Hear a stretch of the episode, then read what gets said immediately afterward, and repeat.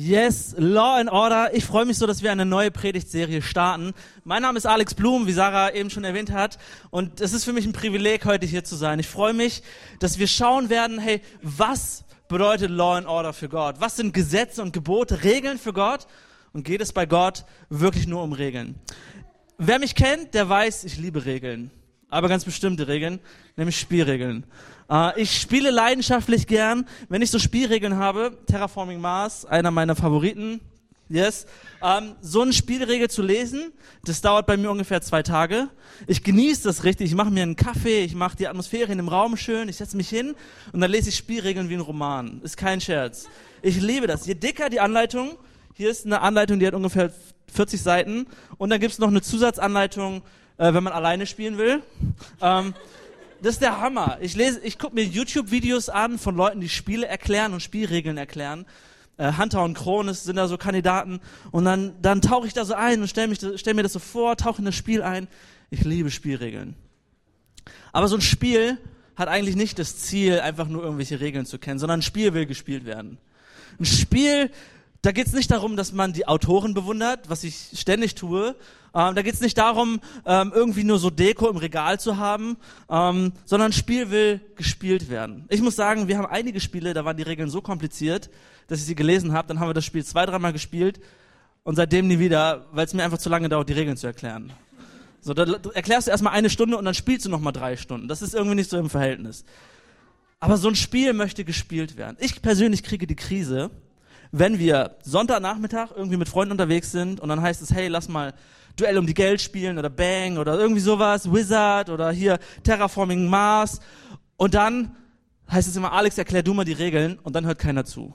Da kriege ich die Krise, da sage ich, Leute, entweder ihr seid jetzt ruhig oder ich bin raus. Oder dann erkläre ich die Regeln und dann heißt es, okay, lass uns das einfacher machen, lass uns das so machen, hier was skippen, da was ändern. Und dann denke ich innerlich, ey, entweder wir machen das so, wie es da steht, oder ich bin raus. So und innerlich, glaube ich, geht es uns manchmal so sinnbildlich mit Gottes Regeln. Dass wir denken, hey, Gott ist genau so ein Typ, der sagt, entweder ihr folgt meinen Regeln oder ihr seid raus. So ein unterbewusster Mythos, wo wir sagen, hey, Gott sagt, er mag nur diejenigen, die sich nach seinen Regeln verhalten. Entweder ich folge seinen Regeln, seinen Geboten und Gott liebt mich, oder ich tue es nicht und ich bin, ich bin halt nicht im Himmel so ein unterbewusstes Denken, so ein Mythos, was bei mir auch immer mitgeschwungen ist. Und ich frage mich, hey, diese Regeln, diese Gebote, von denen die Bibel spricht, für wen waren die eigentlich gedacht? Für wen sind die überhaupt äh, anzuwenden? Und wir starten in der Geschichte, wo Gott diese zehn Gebote gibt, um, äh, um die es die nächsten paar Wochen gehen wird. Ähm, die, das fängt nämlich an mit einer kleinen, mit einer etwas größeren Familie, die sich in Ägypten niederlässt. Das ist eine Familie, die weiß, sie wird die nächsten 400 Jahre in Ägypten sein, wird dort aufwachsen, wird groß werden. Und so ist es auch. Sie ähm, werden immer größer und größer, ein millionengroßes Volk. Und die Ägypter merken, okay, diese Familie, dieses Volk, ähm, die werden uns zu mächtig. Die wachsen uns über den Kopf hinaus. Und wenn wir die jetzt nicht versklaven, dann versklaven die uns irgendwann. Also ist dieses Volk 400 Jahre dort, ist irgendwann versklavt muss einem ähm, grausamen Pharao dienen, hat keine eigene Kultur, keine eigenen Gesetze, keine eigene Volksidentität, keine eigene Regierung, kein eigenes Land. Und dann kommt Mose. Mose ist derjenige, der von Gott herausgerufen wird und gesagt wird, hey, für mein Land aus, oder mein Volk aus diesem Land Ägypten heraus, aus der Sklaverei. Gesagt, getan.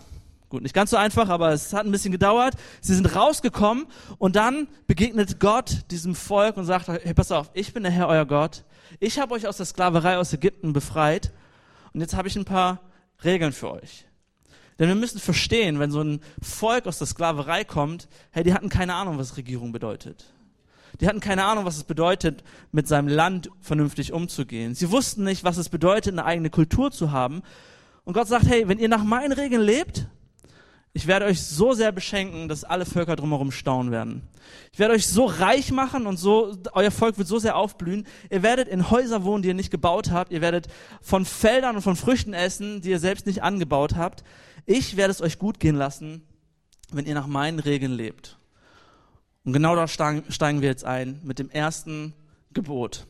Steht in 2. Mose 20 ab Vers 1, ganz am Anfang der Bibel. Dort heißt es, dann sprach Gott folgende Worte. Ich bin der Herr, dein Gott, der dich aus der Sklaverei in Ägypten befreit hat. Du sollst außer mir keine anderen Götter haben. Das ist das erste Gebot, dieser Vers 3. Du sollst außer mir keine anderen Götter haben. Wenn wir uns das so angucken, dann klingt das so nach einem ziemlich starken Satz. Du sollst. Hier kommt der Befehl. Aber ich habe eben die Geschichte extra vorgesetzt, dass wir merken, okay, es geht eigentlich um eine Beziehung. Dieser Gott hat ein Volk aus Ägypten befreit. Dieser Gott möchte ein Volk beschenken. Dieser Gott hat Sklaverei für dieses Volk abgeschafft und hat gesagt, ich habe etwas Gutes für euch und jetzt bin ich euer Gott und jetzt möchte ich euch etwas Gutes tun. Ich möchte, dass ihr nach meinen Regeln lebt, damit es euch gut geht. Gott stellt also eine Beziehung voran, bevor er die Regeln gibt. Vielleicht kann man das so verstehen, bei uns zu Hause tropft der Boiler in der Küche. Ich muss anderen noch Bescheid sagen, morgen, morgen kommt der Klempner, 15 bis 16 Uhr, jetzt weißt du's. Ähm, morgen kommt der Klempner und der Klempner, zu dem habe ich keine Beziehung. Der wird das Ding ho hoffentlich äh, regeln. Aber wenn der mit seinen dreckigen Schuhen in die Wohnung kommt, ist mir egal. Wenn der da mit seinem äh, Werkzeug auf der, auf der Küchentheke da hantiert, ist mir egal. Wenn er Dreck hinterlässt, auch okay. Ich werde diesem Fremden keine Regeln aufdrücken. Ich räume hinter ihm auf, ich biete ihm noch einen Kaffee an morgen. Aber er ist ein Fremder. Wenn du als Freund zu mir nach Hause kommst, hey, dann werde ich ziemlich viel durchgehen lassen. Aber wenn du mit deinen dreckigen Schuhen auf meinem Teppich stehst, werde ich schon sagen, wäre es möglich, dass du die Schuhe ausziehst. Wenn du Müll hinterlässt, werde ich dir zeigen, wo der äh, Mülleimer ist und sagen, hey, so sind die Regeln hier. Also ich helfe dir gern, aber ihr versteht, es ist ein Unterschied, ob ich eine Beziehung habe oder nicht. Wenn ich eine Beziehung habe, kann ich Regeln machen, die gut sind. Wenn ich keine Beziehung habe, dann ist es, dann ist es nicht fair, Regeln zu machen. Und so sagt Gott auch, hey, ich habe euch befreit. Ich bin euer Gott. Ich habe Gutes für euch. Und hier kommen ein paar richtig, richtig gute Regeln. Die Frage ist also, handelst du aus Regeln heraus oder aus einer Beziehung heraus? Das ist vielleicht so der Kernsatz dieser Predigt, die, die Frage an uns, hey, handelst du aus einer Regel heraus, aus einer Norm, aus einer Pflicht, aus einem Du sollst oder aus einer Beziehung heraus? Hey, lädst du deine, deine Freunde zu dir nach Hause zum Essen ein, damit sie deine Freunde werden oder weil sie deine Freunde sind? Ist beides nicht falsch, aber es klärt irgendwas über die Beziehung. Ähm, Machst du deinen Kindern morgens das Frühstück, damit sie dich lieb haben? Oder weil du sie lieb hast? Ist beides nicht falsch. Aber es klärt was über deine Beziehung, dein Verhältnis zu deinen Kindern. Bringst du den Müll raus, damit deine Frau dich liebt? Oder weil du deine Frau liebst? Das ist ein Riesenunterschied. Hältst du die Treue zu deinem Mann, damit er dich liebt? Oder weil du ihn liebst? So müssen wir das verstehen, dass Gott Beziehung voranstellt, wenn er Regeln diesem Volk gibt. Und das Ziel dieser Regeln ist also einen Rahmen zu stecken. Um zu zeigen, hey, wie, wie macht man es richtig? Wie kann dieses Land, wie kann das Leben gelingen? Wie kann dieses Volk aufblühen? Wie kann eine Beziehung zu diesem Gott gelingen? Und zwar in der Art und Weise, dass das Volk keine anderen Götter neben diesem einen Gott hat. Das ist das erste Gebot. Du sollst keine anderen Götter neben mir haben. Ich dachte immer, ich bin fromm aufgewachsen, christliches Elternhaus. Ich wusste alles, ich konnte alles. Meine Eltern, Großeltern und so weiter, alle schon immer in Kirche gewesen. Äh, meine Geschwister alle in Kirche und so weiter. Ich wusste, wie man sich verhält. Und ich wusste auch von diesen Geboten. Und ich dachte immer, hey, das erste Gebot, wow, gleich so ein einfaches ganz vorneweg. Mega, cool. Weil ich bin ja nicht so blöd und knie vor uns für so eine Holzstatue oder sowas nieder oder so einem Goldklumpen oder so ein Stein oder sowas. Ich werde doch keine anderen Götzen oder anderen Göttern neben diesem himmlischen Vater haben, den ich kenne. Ich dachte, was für ein einfaches Gebot. Genial. Abgehakt, check. Wird mir nie passieren. Denn das Volk damals stand vor diesen Dingen und wusste, hey, ähm, wir kommen aus Ägypten, wir kommen aus einer Kultur und einer Tradition. Hey, wenn wir wollten, dass mal unsere Früchte hier irgendwie wachsen und gedeihen, dann opfern wir dem und dem Gott. Wenn wir wollten, dass mal unsere Toten irgendwann ähm, eine gute Zukunft haben, dann opfern wir dem und dem Gott. Wenn unsere äh, Familie gelingen soll, dann opfern wir dem und dem Gott. Das Volk kannte diese Kultur nur. Deswegen sagt Gott, ich bin euer Gott und ich kümmere mich um euch. Ihr sollt keine anderen Götter neben mir haben. Ich, ich werde alles regeln. Es wird euch gut gehen. Ich kümmere mich um euch. Aber was hat das mit uns zu tun? Ich glaube, für uns können andere Götter sein, für mich können andere Götter sein, da wo ich meine Sicherheit und meinen Wert aus irgendetwas anderes suche als aus Gott. Da wo ich meine Sicherheit von etwas abhängig mache, was nicht dieser Gott ist. Vielleicht ein ganz banales Beispiel. Mein Wert und meine Sicherheit, vielleicht von meinem Kind. Dass ich sage, wow, mein Kind ist so süß, ist so niedlich, oder wenn es erwachsen ist, wow, mein Kind hat studiert, mein Kind hat eine Ausbildung gemacht, mein Kind ist richtig gut in der Schule, das gibt mir Wert, das gibt mir Sicherheit. Das ist gut, aber es ist vielleicht zu viel. Ähm, das kann dein, dein Status sein, dass du sagst, hey, auf der Arbeit, ich habe richtig was zu sagen, ich hab ein, bin ein hohes Tier, ich habe ähm, Einfluss, ich kann richtig was bewegen, hey, das gibt mir Wert. Meine Begabungen, das gibt mir Wert. Dein Kontostand, das gibt dir Sicherheit.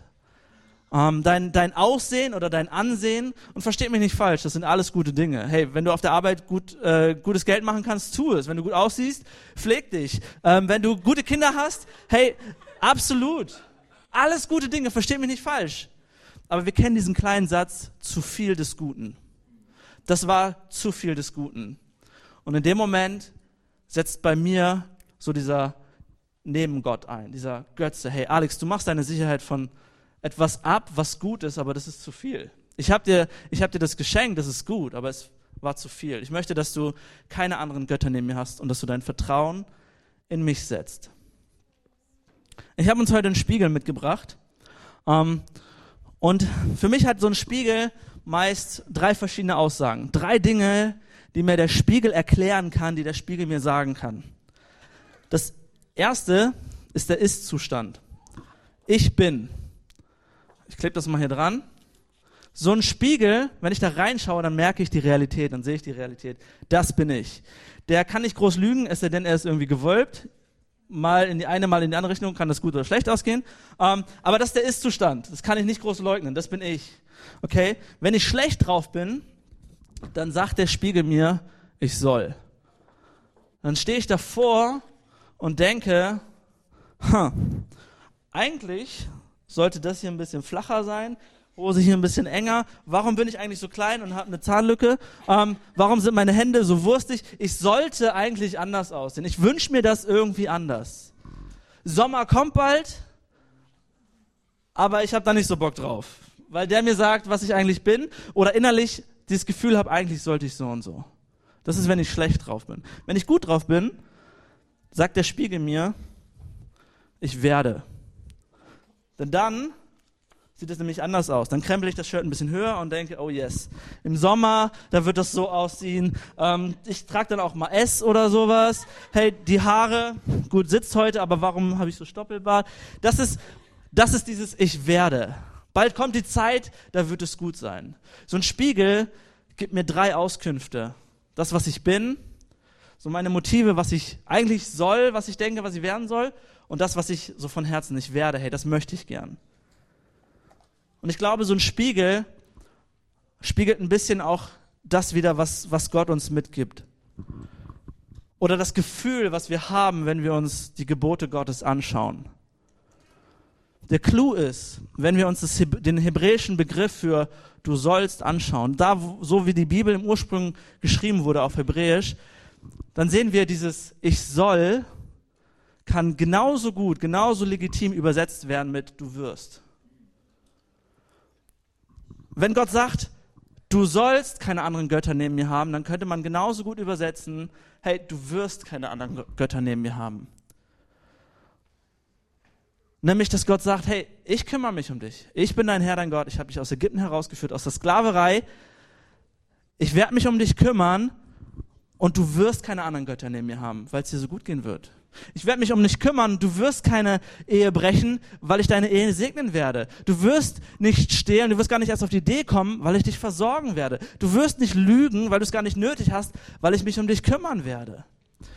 Und in dem Moment wird aus einem du wirst oder aus einem du sollst ein du wirst und die Beziehung ändert sich total. Das du sollst unterdrückt mich, das, das drängt mich in einen Zwang herein, dieses du wirst, hey, lässt mich aufatmen und sehen, okay, Gott hat scheinbar wirklich was Gutes für mich vor. Und ich habe ein paar Lebensbereiche oder Sachen mitgebracht, wo ich denke, wow, hey, wenn Gott sagt, ich werde, dann spricht er vielleicht von meinen Lebensbereichen, die Götzen sein könnten, Lebensbereiche, wo Gott sagt, hey, ich werde dich so sehr segnen, hey, du wirst, dir, du wirst mir deine Lebensbereiche gern anvertrauen. Du wirst mir sagen, wie es in deiner Familie geht. Ich werde mich drum kümmern. Ähm, mit deiner Gesundheit, mit deiner Arbeit und so weiter. Du wirst es gern tun. Äh, du wirst gern äh, meinen Rat annehmen. Weil, weil ich die Zukunft kenne, hey. Und weil ich dich ans Ziel bringen werde, weil ich guten Rat für dich habe, weil ich nur das Beste für dich habe. Du wirst deinen Selbstwert von mir abhängig machen, weil ich so viel gute Dinge über dich aussprechen werde. Ich bin der Herr, dein Gott. Du sollst keine anderen Götter neben mir haben und du wirst deinen Selbstwert von mir abhängig machen. Wie genial wäre das? Vertrauen. Hey, du wirst mir vertrauen, weil ich dich versorge. Weil ich Schöpfer von Himmel und Erde bin. Hey, wenn ich nicht genug Kohle hab, hab wer dann? So, du kannst mir vertrauen, du wirst mir vertrauen. Ich will dein Gott sein. Lebensplanung. Hey, dass wir, Gott sagt, ich bin der Herr, dein Gott. Du kannst mir deine Lebensplanung anvertrauen, weil ich deine Zukunft kenne, weil ich deine Tage gezählt habe, weil ich weiß, was für dich gut ist und was nicht. Und wenn ich mir den Spiegel so ansehe und mich frage, okay, hey, ganz ehrlich, wo stehe ich denn überhaupt? Dann sehe ich, wenn das Gottes Maßstab ist, wenn das Gottes Rahmenbedingungen sind für eine gelingende Beziehung zu ihm, hey, dann kann ich das, kann ich einpacken dann sehe ich nämlich das, was ich bin. Ich bin derjenige, der eigentlich keinen Bock hat, auf Gottes Rat zu hören. Häufig. Ich bin der, derjenige, der manche Lebensbereiche lieber auslässt und sagt, Gott, ist alles gut, alles super. Hey, ich bin derjenige, der sagt, diese Rahmenbedingungen, Vertrauen, Gott vertrauen mit meinen Finanzen, mit meiner Familie, mit meiner Gesundheit, ich habe das selbst in der Hand. Meine Lebensplanung, ich habe doch nicht Abi gemacht und studiert, um dann zu sagen, dass Gott bestimmen kann, was ich machen kann in dem Moment merke ich, hey, Gottes Standard, Gottes Maßstab, den kann ich gar nicht erfüllen.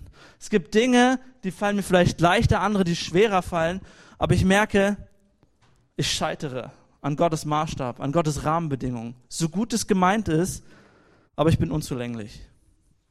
Der Spiegel macht mir klar, ich schaffe das nicht. Ich habe so meine Begrenzungen, ich habe so meine Schwächen.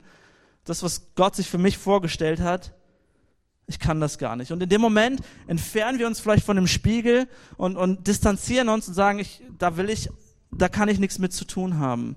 Mit diesem Gott, wenn das seine zehn Gebote sind, die eigentlich Gutes bewirken sollen, hey, dann lösen sie viel mehr Scham und Ablehnung in mir aus, weil sie meine Fehler widerspiegeln.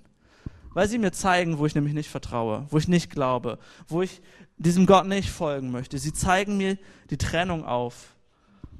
Und so wirken diese Gebote wie eine Trennung für mich. Sie killen eine Beziehung zu Gott. Und jetzt ist die Frage, wohin bringen uns diese Gebote? Wohin bringen uns Gottes Regeln? Ich glaube, diese Regeln können uns ins Grab bringen.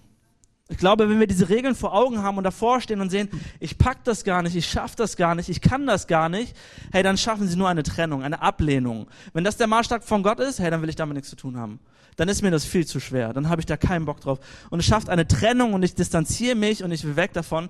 Gottes Regeln können dich von Gott wegbringen. Gottes Regeln können dich auch an einen anderen Ort bringen. Nämlich den Ort, wo du deinen Blickwinkel veränderst, in den Spiegel schaust und das Kreuz siehst. Und Jesus erkennst und weißt, wow, ich schaffe das nicht, aber das ist Jesus Christus, der die Dinge für mich wieder gerade biegt.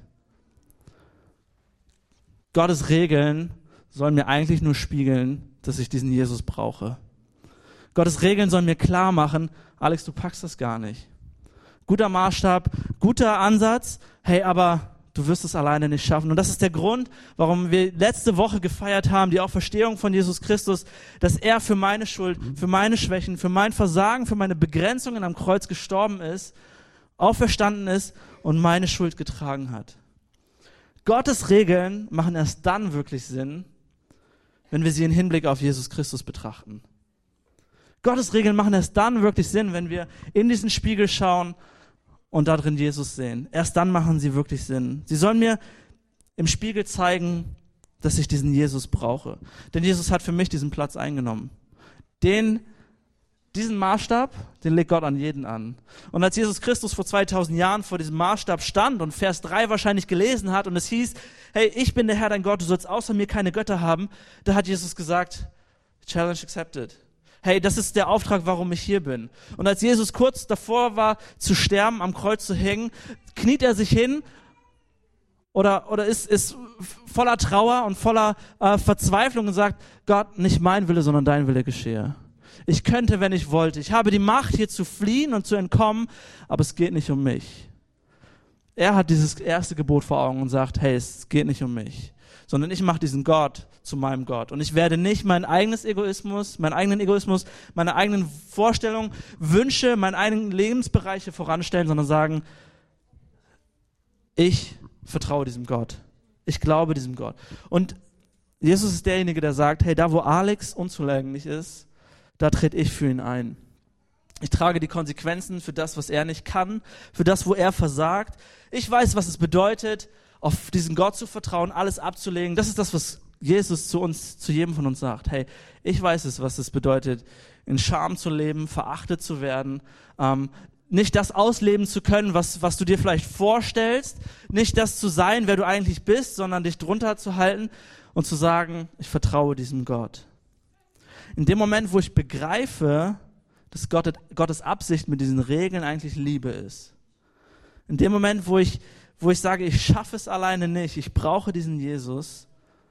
In dem Moment, wo dieser Jesus in mein Leben kommt, wenn ich sage, hilf mir, in dem Moment wird aus Regeln und Zwang, aus diesem Du sollst, wird nämlich eine Beziehung.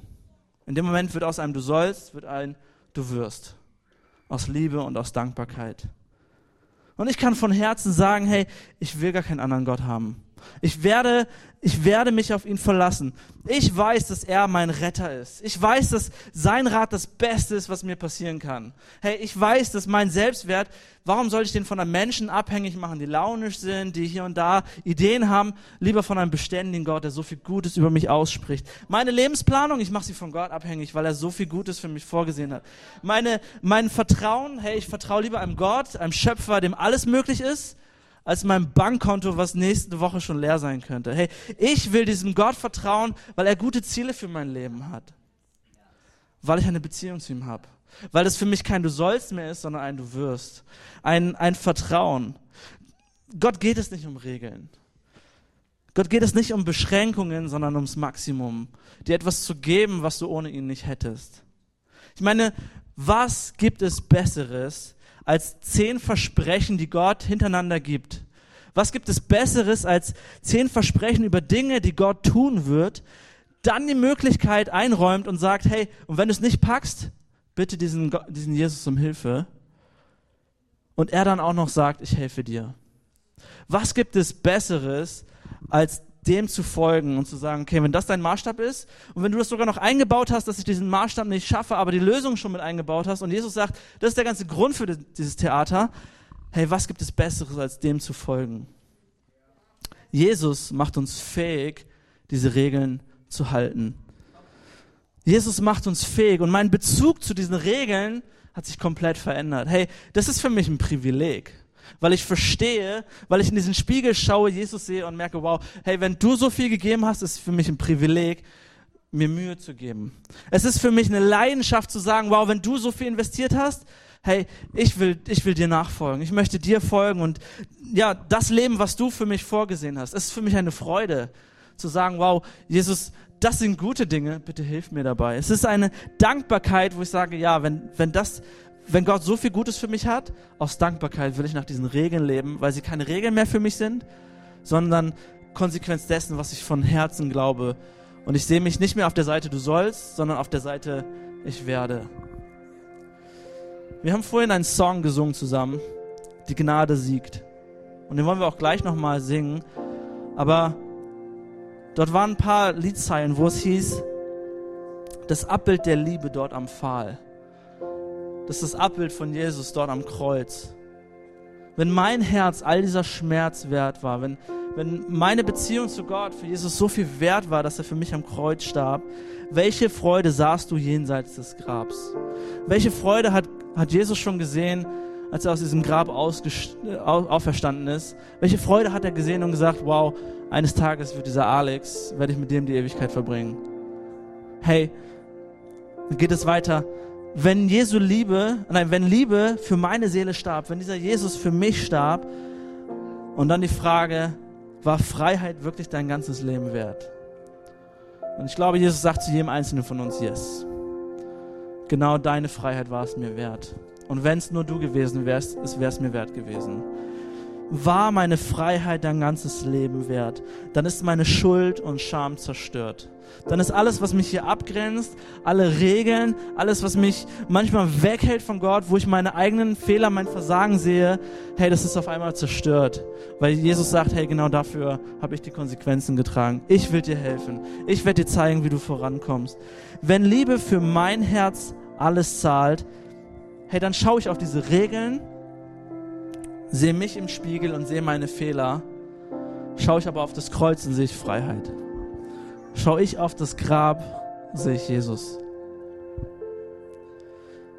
Wenn uns die Gebote und diese Regeln Gottes eins heute Morgen sagen sollen, dann, dass wir diesen Retter, diesen Jesus brauchen und er die Beziehung zu Gott dadurch wiederherstellen will.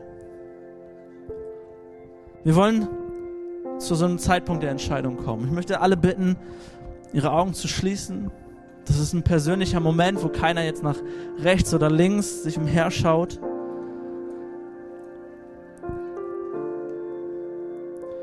Ich möchte dich persönlich heute fragen, wo stehst du? Stehst du auf der Du sollst Seite Gott gegenüber oder auf der Du wirst Seite Gott gegenüber? Ist vielleicht für dich heute der Tag, an dem du sagst, ich kann die Regeln nicht einhalten. Ich brauche diesen Jesus, der für mich alles eingehalten hat. Mir hilft, ein Leben in geordneten Bahnen zu führen und mein Vertrauen voll und ganz auf diesen Gott zu setzen. Ich möchte dich fragen, während keiner umherschaut, bist du des, derjenige, der sagt, ich will, dass dieser Gott der Bibel zu meinem einzigen Gott wird? Und ich will diese Hilfe von diesem Jesus annehmen. Hey, dann möchte ich gleich von drei runterzählen. Und das ist ein sehr persönlicher Moment. Ich zähle von drei runter und ich lade dich ein, wenn das für dich zutrifft, dass du dann kurz deine Hand hebst, damit wir wissen, damit ich weiß, für wen ich nachher beten kann. Wenn du diese Entscheidung für den Jesus das erste Mal in deinem Leben heute treffen willst. Drei. Gott liebt dich. Zwei. Jesus ist dir näher, als du denkst. Eins, heb jetzt deine Hand, wenn du diese Entscheidung für Jesus treffen willst.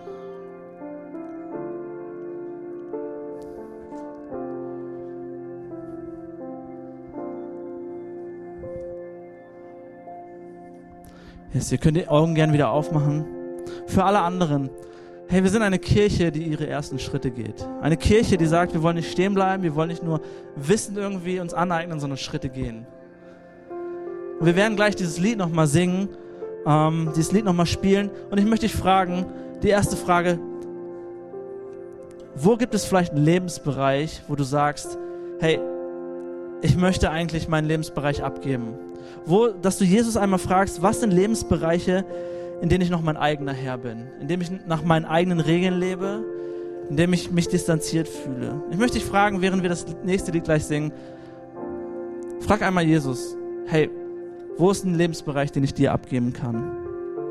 Und das Zweite ist, ich möchte dich einladen, wenn du sagst, hey, ich lebe diese Beziehung zu diesem Jesus schon, ich kenne das, vielleicht ist für dich heute der nächste Schritt, ähm, dich Anfang Juni taufen zu lassen zu sagen, hey, meinem Schritt, meinem, meinem Glauben ich diesen Ausdruck. Ähnlich wie bei einer Ehe, wo ich sage, wo ich einen Ring anstecke und sage, ich bin vergeben, dass du sagst, hey, durch diese Taufe mache ich deutlich, ich bin vergeben. Ich folge diesem Jesus.